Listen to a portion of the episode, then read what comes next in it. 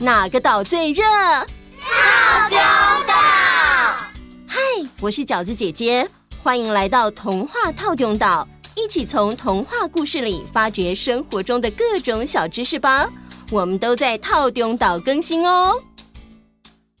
大家好，各位大家好，各位岛民们好，欢迎收听正声广播电台的童话套丢岛。我们今天要说的故事，主角是一位台湾从北到南大家都知道的传奇人物哦。哦，是谁？是谁？让大家来猜猜看。第一个提示是跟宗教有关。第二个提示是这位人物身边带着两个保镖，一个可以看得很远，一个可以听得很远。哦，我知道了，我也知道了，是妈祖。正确答案。那我们马上就来听故事吧。据民间传说，天上圣母妈祖本来的身份是福建省梅州人。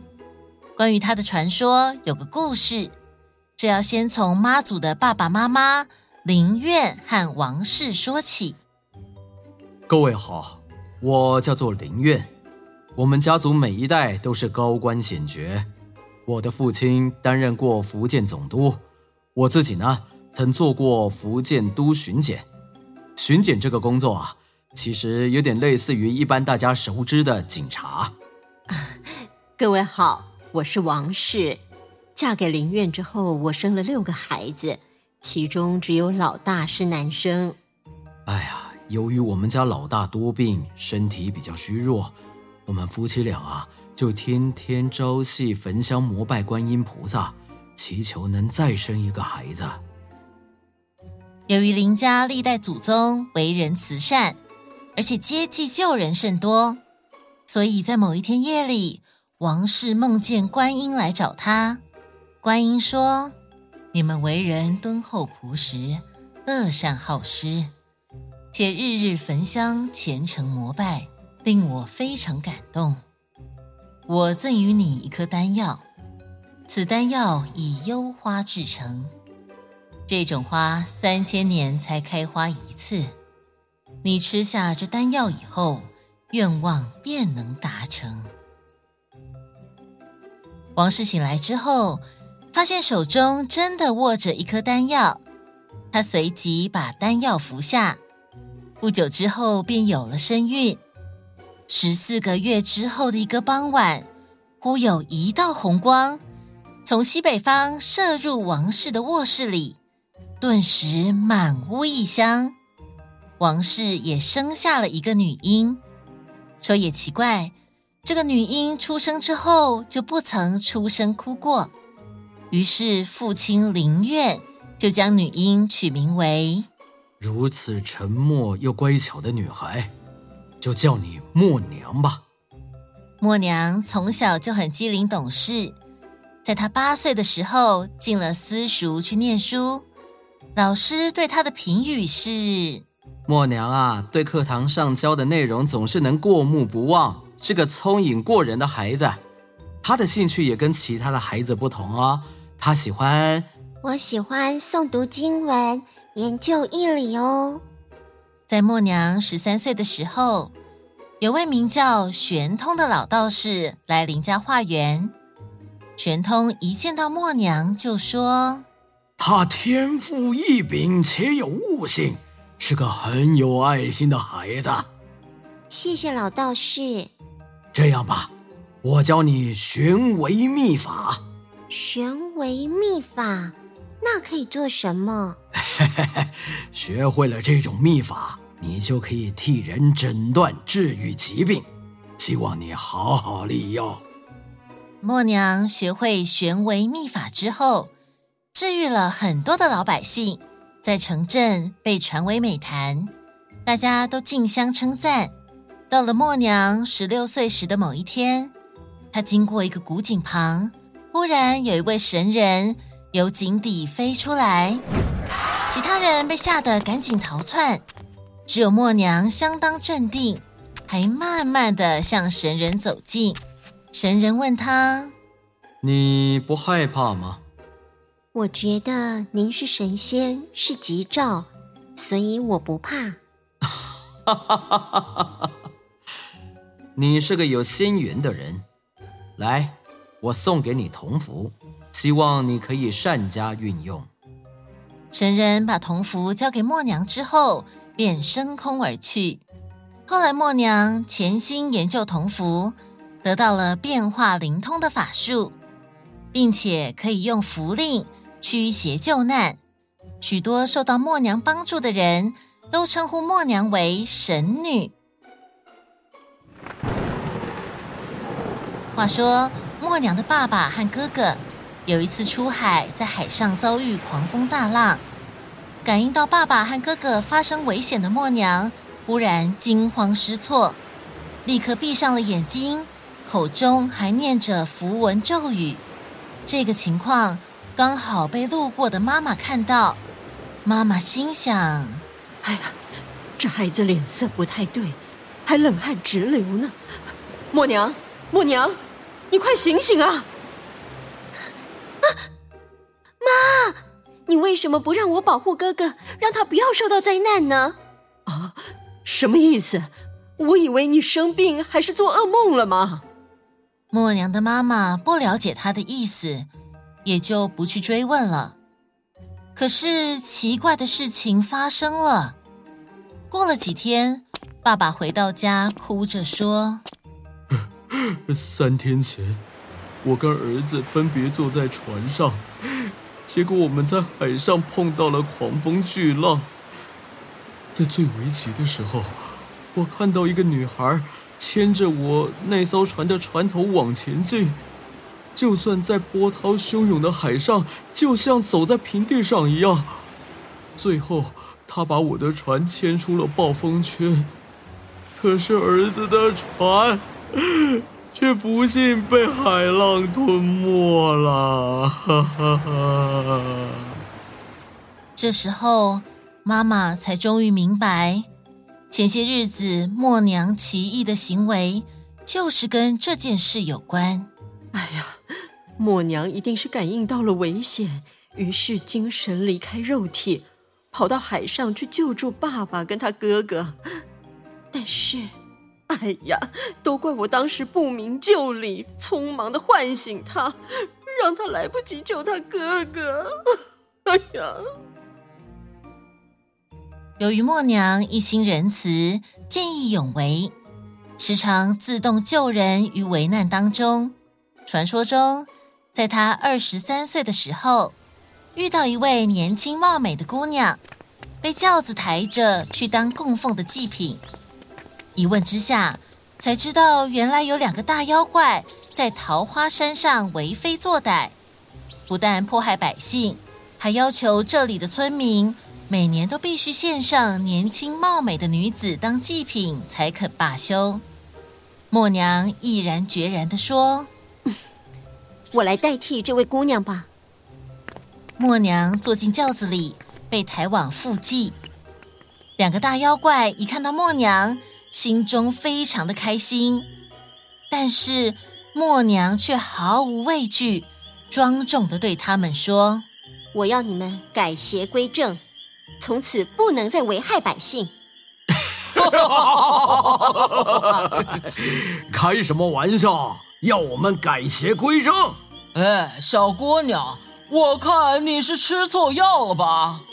我们来斗法，如果我输了，我就随你们处置；但是如果你们输了，你们就必须当我的随从。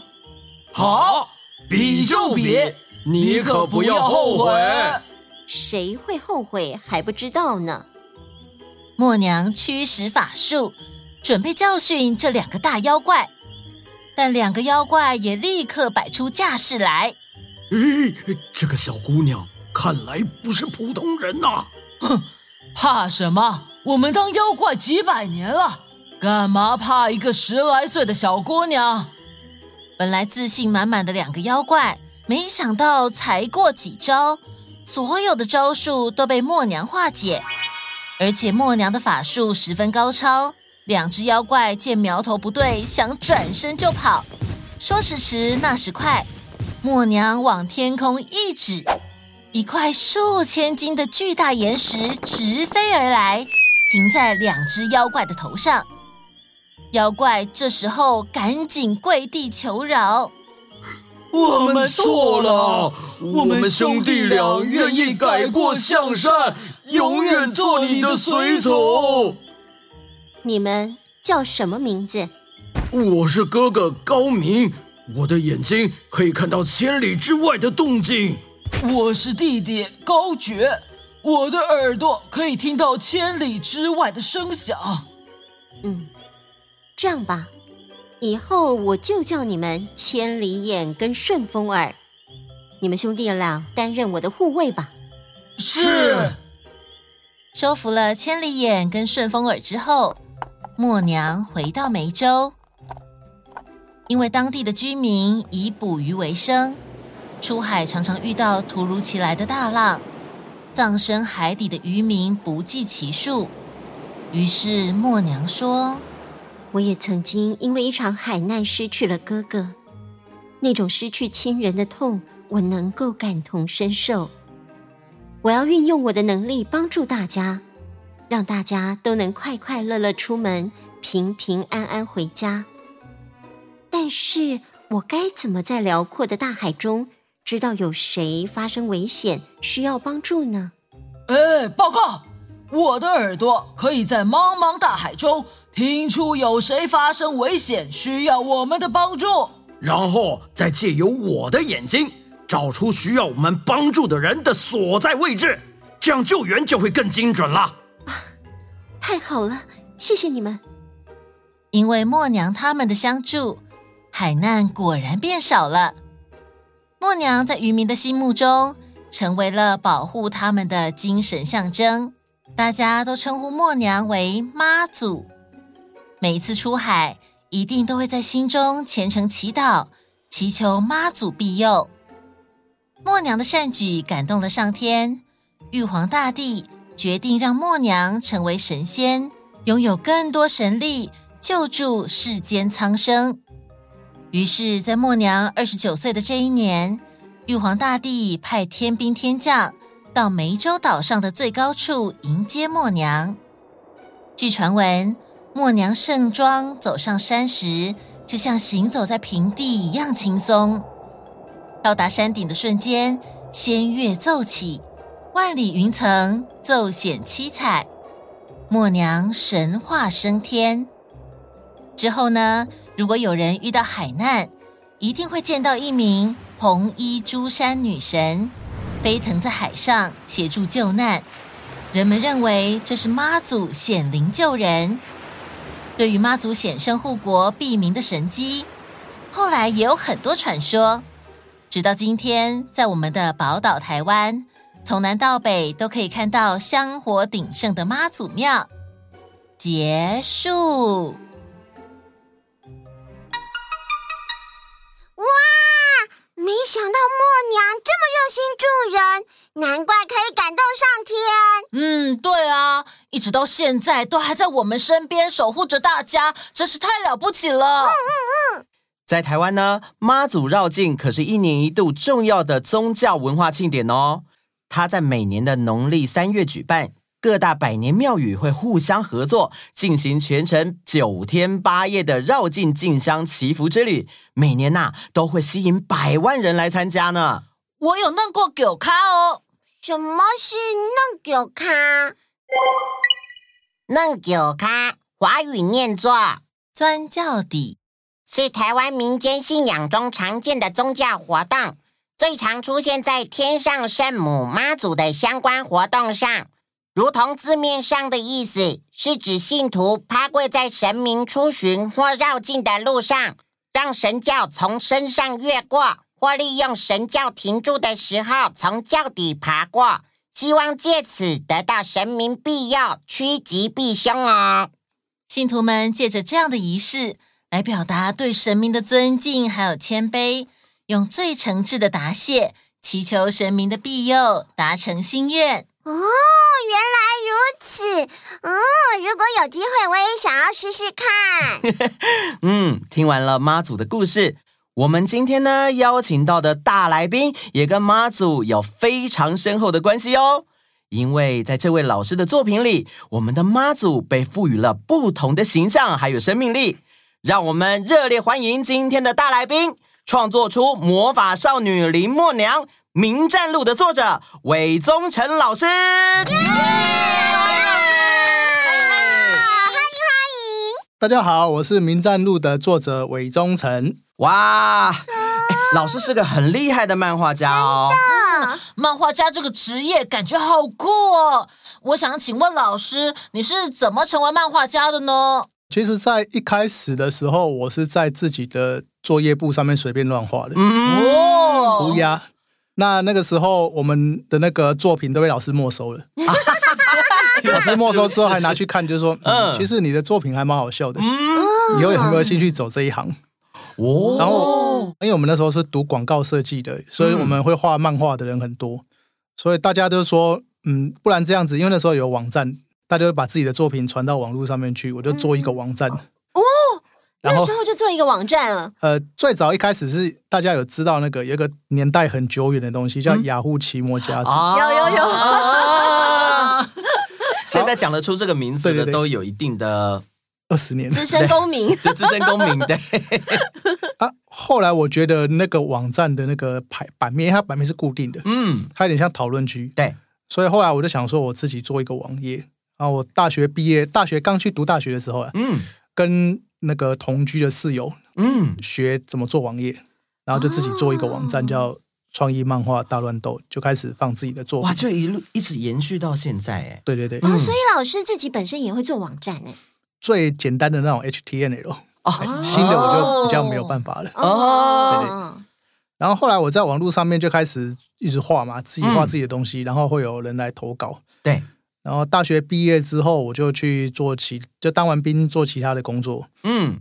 做完其他工作之后，我还是一样继续，就是在一边工作一边画漫画啊。因为画漫画就只是想要把自己的一些想法跟一些。内容丢在网络上给人家看哦，常常会有出版社来跟我们联络嘛。对对对，然后就有一间出版社叫未来书位哦，他就来招，他就来说他有兴趣跟那个漫画家合作。嗯，因为他那个时候当时的台湾漫画的状态其实不是很好。嗯，所以他就说他有几个想法可以跟我讨论一下。当时其实有有在台湾其实很热门的叫做网络游戏 Online Game。嗯哼，就是 RO 跟那个天堂哦，嗯啊，这个资深公民应该都也是都有经历过，非常了解。对，当时 RO 跟天堂其实都已经红到有出杂志了。对，然后杂志他会在找台湾的漫画家来画图嘛。如果你是一个新人作家的话，可以画这些游戏的。第一个可以扩展自己的知名度哦，然后第二个就是可以把自己的那个作品给更多人看。嗯，然后还可以赚到一点钱。嗯，可是。我其实没有什么在玩游戏，我我玩的游戏不就是不是那种线上 RPG，嗯嗯嗯，我就是玩那种很简单的，像《世纪帝国》那种一场就结束的那种。哦，后来我就跟跟他说，其实我在画一本很奇怪的作品。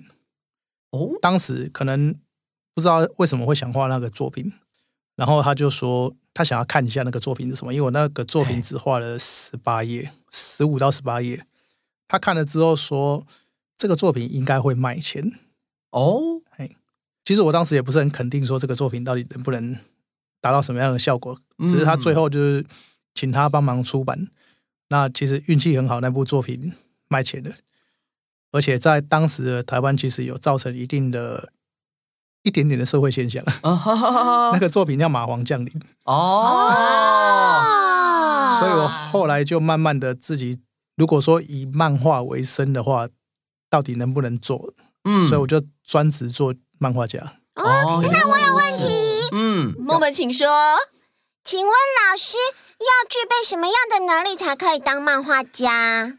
其实严格来说，漫画家是一个说故事的方式。嗯，漫画是一个说故事的媒介。其实我以前有拍过影片，我也当过广告导演。嗯，所以其实有各种方式可以说故事，例如像写小说，有些人是用音乐。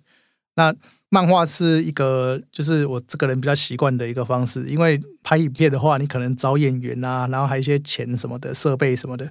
可是漫画就是说，你可以用笔跟纸，然后自己想办法画出自己想要的。例如说，你说我我今天想一个故事角色要长什么样子，嗯，然后你场面要多大没关系，可以自己画得出来就好了。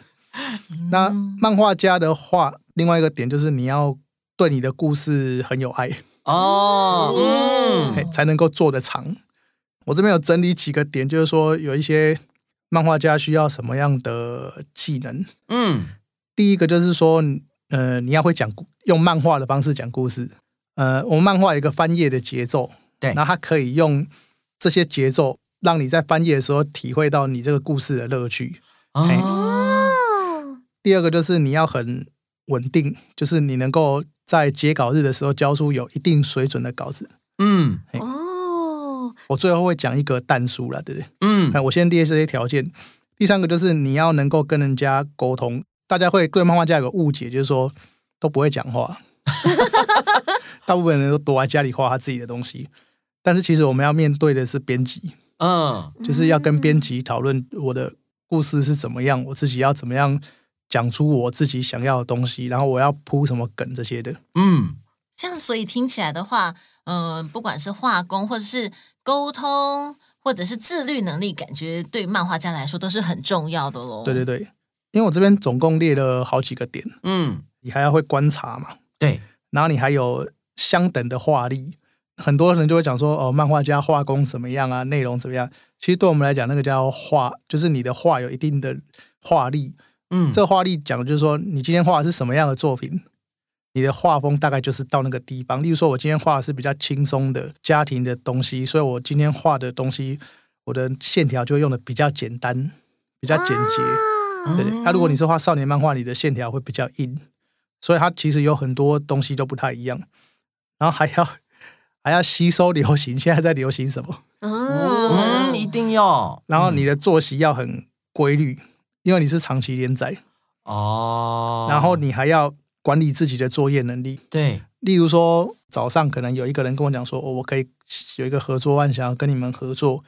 呃，如果说我们这个是一个月的限期的话，我要完成几页的作品，嗯、我大概这个时间点能不能完成？然后这时候就自己要脑袋去算，说我可不可以完成这样的东西？嗯，然后就是要跟合作伙伴能够配合，然后最后一个就是找出自己的。优势在哪里？我今天在这个市场，我站在哪一个点？嘿，跟其他人有什么不一样？但是我上面列了十个，嗯，不可能全部做得到。这种人如果能做到的话，他可能不一定是漫画家了，他可能是大老板哦。所以，我们这边只是说，呃，以上的建议就是，它是一个选配，嗯，它不能够全部都是，但是你至少要掌握到你自己的优势在哪里。嗯嗯，对对对，嗯。这样听起来真的跟想象中的好不一样哦。对呀。哎，老师，那我也有问题，就是说，因为我常常画画或是作文啊，都会觉得没有灵感。那老师的创作灵感是怎么来的嘞？可以，我们可以怎么样去培养灵感呢？创作的灵感基本上我都是来自于周遭。哎，哦，对，像里面察像漫画里面很多角色，很多人问我说，你为什么会取这样的名字？其实我就直接跟他讲实话。嗯。这个角色是直接拿我邻居的名字来用的。原来如此。大部分的人就是你在路上的时候，有些人会观察，就是说你这个呃这边的街景是怎么样，这边人的动作是怎么样。嗯，所以我们都会去在坐车的时候就会观察其他人是什么样子，然后在以前上班的时候就观察其他人是什么样子，就大部分都是。走在路上可以去观察很多东西。那请问老师需不需要呃，比如说您画的是某一些时代的建筑或什么，需要去考究一些资料呢？要，这个还是要的。嗯，因为其实有些读者蛮挑的，就是他会去针对，就是说哦，你画的这个建筑可能当时没有，嗯，他会去看。哦，对对。其实有蛮多事情要去特别注意的。嗯，那对。老师，老师，我有看到老师在漫画里画的千里眼跟顺风，耳，他们都被画成小小圆圆胖胖的样子，真的很可爱耶。哎，对了，对了，对了。嗯，怎么了，小易？刚刚在故事里面有提到妈祖收服了本来是大妖怪的千里眼跟顺风耳，可是他们是怎么变成妖怪的？有由来吗？当然有喽，且听我娓娓道来。很久很久以前，殷商纣王麾下有一对兄弟将领，哥哥叫高明，弟弟叫高觉。高明的眼睛能看穿千里外的动静，高觉的耳朵能听到千里外的声响。纣王与周武王作战时，因为这两兄弟助纣为虐，使得周武王被打得节节败退。周武王召集将领们说：“为什么我们两军交锋，我方的虚实战略都会被纣王知道呢？这实在是太奇怪了。”这时，身为军师的姜子牙怀疑是妖法作祟，拿出法宝照魔镜一看，便说：“啊！”原来真有妖法协助纣王，军师有什么对策吗？这两个妖魔所使用的妖法为千里眼及顺风耳。下次出战之时，我方只要用力击鼓制造声响，就能混乱顺风耳，然后以大旗幡在军队不断移动，就能遮住千里眼。他们的法术一旦失去功效，敌军必乱。好，后来两军再度交锋，周武王叫人用力敲击战鼓，果真扰乱了高觉的听觉。哎呦，啊，好吵啊！我的耳朵好痛啊！大旗帆在军队前方来回的移动，看得高明眼睛都花了。啊啊！我的眼睛啊！我的眼睛好酸啊！哎呀！姜子牙一见奏效，赶紧拿出法宝打神鞭对付这两兄弟。最后两兄弟负伤而亡，灵魂跑到了桃花山。他们仗着自己拥有千里眼跟顺风耳的能力，变成扰乱地方、危害百姓的妖怪。没想到后来踢到了铁板，被默娘收服，成为默娘的部属。结束。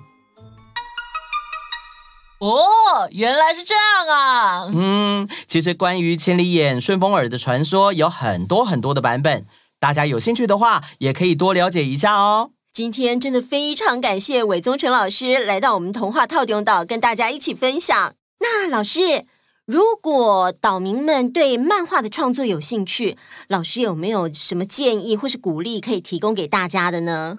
大家一开始想到漫画家的话，好像都会想到有一本漫画叫《爆漫王》哦，《爆漫王》嗯，但是那个其实是比较属于传统的方式的。其实现在因为网络的兴起，像我也是从网络大家看到我的作品之后，出版社才来跟我合作的。嗯，所以如果你对漫画创作有兴趣的话，你可以把你自己的作品呢分享给朋友看，或者是分享到网络上给大家看。嗯，那。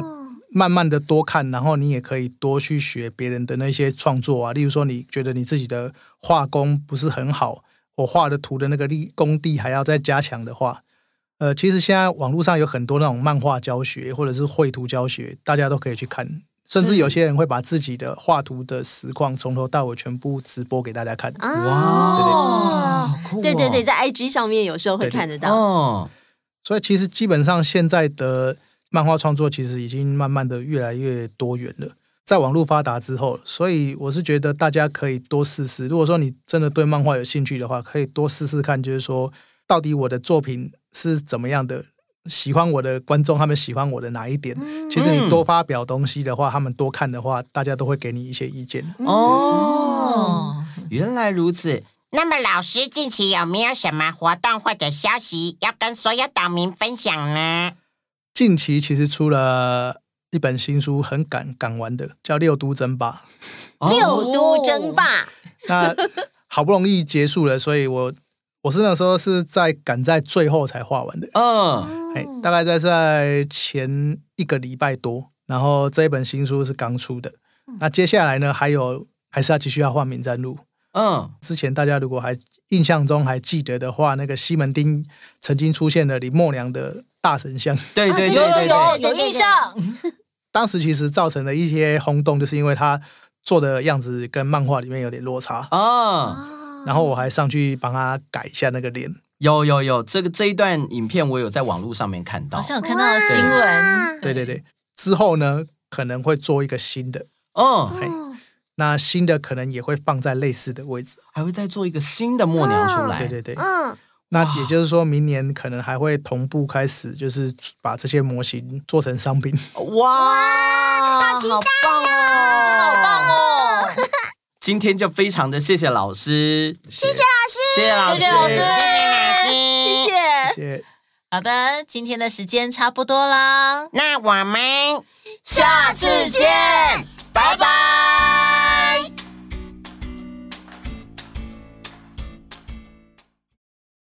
你想收听全部的故事吗？马上加入童话套用岛天际 Club，就可以立刻解锁无限听到宝。跨平台收听，请使用 Spotify 加入 iOS 系统，推荐使用 Apple Podcast。好多好多故事等着你啊！等你哦，等你哦，等你哦。